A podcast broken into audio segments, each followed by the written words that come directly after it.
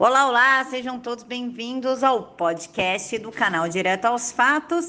E quem quiser contribuir, o Pix está aqui na caixa de informações e vamos para o episódio de hoje. Olá, pessoal, bom dia. Como é que vocês estão? Eu espero que todo mundo esteja bem, que Papai do Céu os abençoe, que somente a vontade de Jesus Cristo se faça na vida de vocês.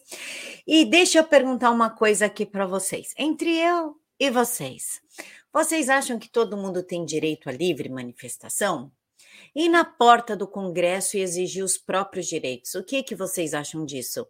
É super normal, não é? Afinal, eles se elegeram, eles estão numa vida pública e eles têm que aguentar sim a cobrança do povo. E se eu perguntar para vocês o que vocês acham a respeito de manifestações na frente do STF?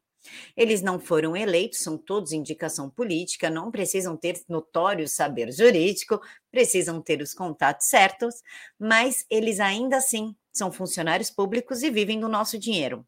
Então, você acha justo você ir na porta do STF e exigir, por exemplo, por liberdade de expressão? Pois é, mas o STF não acha e está usando o nosso dinheiro contra a gente. Olha só, STF gasta 600 mil reais em grades temendo protestos e eles já estão com essa prática desde 2016, usando do nosso dinheiro para cercar Brasília, para que a Praça dos Três Poderes não receba manifestantes. Segundo a Unesco, essas grades de contenção ofendem o tombamento de Brasília pelo Unesco, que exige a preservação do espaço bucólico da cidade. Cada metro custará 240 aos pagadores de impostos, total 600 mil reais. E eles têm medo do quê? Se fazem tudo certo, por que afastar a população do STF? Qual o medo da população? Nós somos selvagens demais? Ruins demais? Se tem medo da população, por que não agir certo? Por que fazer tudo errado e gradear para que a população não tenha o direito de exigir o seu próprio direito, que é o direito à livre manifestação e o direito a exigir que a coisa funcione, já que é o nosso dinheiro investido nessas pessoas. E por falar em coisas absurdas, temos que falar da declaração do Alexandre de Moraes, que disse que ele defende absoluta liberdade de expressão. Sou absolutamente contra a censura prévia. Eu não sei se, o, se existem dois Alexandres de Moraes eu não sei o que, que acontece, ou se uma hora é o Tico que fala, o Teco que fala, eu não faço ideia. Mas o que eu sei, o que ele entende por liberdade de expressão, é o que ele pensa. Se eu divirjo, eu não tenho direito Entendeu como é que funciona essa liberdade de expressão sem censura prévia? Por isso que a gente não vê a esquerda, mesmo colocando notícias falsas, dissimuladas, desinformação, cabeça do presidente, réplica da cabeça do presidente como bola de futebol, queimando é, bonecos do presidente, nada disso é considerado atos terroristas, porque pensa como ele. Olha isso aqui. Moraes diz que liberdade de expressão deve ser exercida com responsabilidade e que milícias atentam contra a democracia. Moraes esqueceu da lista negra do PT em 2015 2013, 2014, que inclusive continham jornalistas que deveriam ser perseguidos e calados. Mas isso para ele não é atentado contra a democracia, é salvar a democracia. Já que Alexandre de Moraes acha que democracia é discurso único, pensamento único e, claro, acima de tudo, a defesa da vontade dele. E por falar em atos sem era nem beira e pessoas que dão ouvidos a pessoas completamente dissimuladas e desequilibradas, Kim Kataguiri deu ouvido às falsas denúncias de Sara Winter e acionou a PGR contra o general Heleno. O general negou as acusações e classificou as declarações de Sara como calúnias e acusações falsas. Olha só, quem poderia imaginar, depois de tudo que ela fez contra o presidente Bolsonaro quando não foi atendida, né? Quando não teve os seus desejos atendidos, ela saiu atacando o presidente, os filhos, a Damares, e o Kim Kataguiri ainda vai acreditar nisso.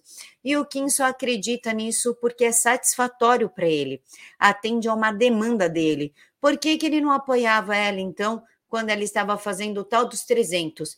que foi o que deu início ao inquérito dos atos antidemocráticos. E se eu acho que ela fez isso proposital, Sim, eu acho. Mas o resto eu deixo por conta da opinião de vocês.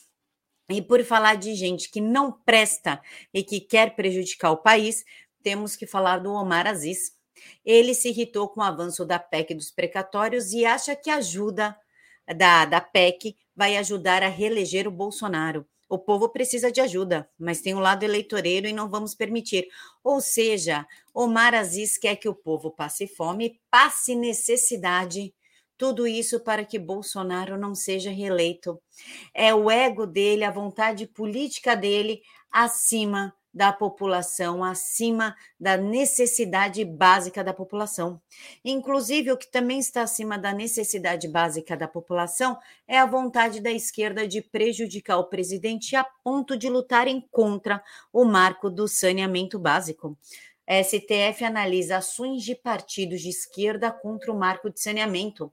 A lei que foi sancionada por Bolsonaro no ano passado prevê a universalização dos serviços de água e esgoto até 2033, mas como assim Bolsonaro, além de dar dinheiro para a população, vai ajudar a população a ter saúde, a ter uma vida mais digna, a ter saúde, porque a falta de saneamento dá até sarna da, da bicheira, dá um monte de coisa, causa até a morte por conta de infecção alimentar, infecção com de, de contato com dejetos.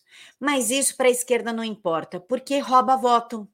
Como assim? Como é que eu vou prometer entrar lá no meio da comunidade e falar, vota em mim que eu vou fazer o saneamento daqui? Lógico que não, né, pessoal? Estraga todo aquele projeto eleitoreiro da esquerda de promessas. Aqui em São Paulo, uma promessa que é muito usada por todos os, govern todos os governadores há 20 anos, é terminar a obra da Tamoios.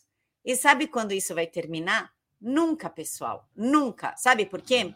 Porque é rentável para todo mundo, para os governadores e para as empresas que cuidam da reforma de 20 anos da Tamoios. Tipo, parece que eles estão reformando o país inteiro, né? Mas não, é um trecho de estrada. Mas nunca sai do lugar porque é extremamente rentável por causa da licitação e é uma boa promessa de campanha. E vocês me perguntaram sobre o caso do professor que obrigou alunos de 11 e 12 anos a se beijarem. Vamos lá, ele foi afastado, não houve divulgação do nome dele, mas ele foi afastado e a reportagem do Terra Brasil Notícias diz que a direção da escola também divulgou nota assinada pela diretora Giana Lemos de Oliveira. No comunicado, a diretora diz que repudiou o ato e agiu imediatamente, e que menos de 24 horas após o ocorrido se reuniu com os estudantes na presença dos pais e enviou uma ata dessa reunião à SEC, solicitando o afastamento imediato do professor e pedindo a adoção de medidas cabíveis. Essa diretora está mentindo porque, de acordo com a reportagem da Band, eu não posso passar por conta de direitos autorais. Esse fato já aconteceu em outros anos era uma prática corriqueira do professor fazer isso, inclusive dar dinheiro para os alunos que se beijarem, cinco reais para os alunos que beijarem meninas beijando meninas, meninos beijando meninos e meninos beijando meninas. E ela sabia. Tanto que ela sabia que quando ela descobriu que alguns alunos tinham filmado o conteúdo e o entregar para os pais, ela recolheu o celular desses alunos e apagou as provas mas ainda assim as crianças conseguiram denunciar o ato do professor. Mas, infelizmente, o nome dele não foi divulgado. É um professor do Colégio Estadual Heitor Vila Lobos, no bairro do Cabula, em Salvador. É só isso que temos de informação. E eu não sei se isso é uma boa notícia ou uma notícia ruim, porque eu não sei quem lê o Agora, mas o Agora da Folha de São Paulo, o jornal Agora São Paulo, saiu de circulação. E por quê? Por falta de leitor, por falta de credibilidade, porque ninguém acredita mais na Folha. E aí eu deixo para vocês se isso é bom ou ruim. Bom, porque vai parar de desinformar e manipular a população. Ruim, porque descobrimos que o jornalismo virou um, um ato de militância, perdeu-se a credibilidade, a ética e a moral da profissão para ficar militando por aquilo que eu acredito. E para a gente finalizar, quero saber a opinião de vocês, porque o presidente Bolsonaro quer chapa do PL com Tarcísio no governo de São Paulo e Salles no Senado. O que, que vocês acham dessa chapa? Vocês apoiam? Deixem aqui para mim nos comentários. Eu volto com vocês daqui a pouquinho. Fiquem todos com Deus e até mais.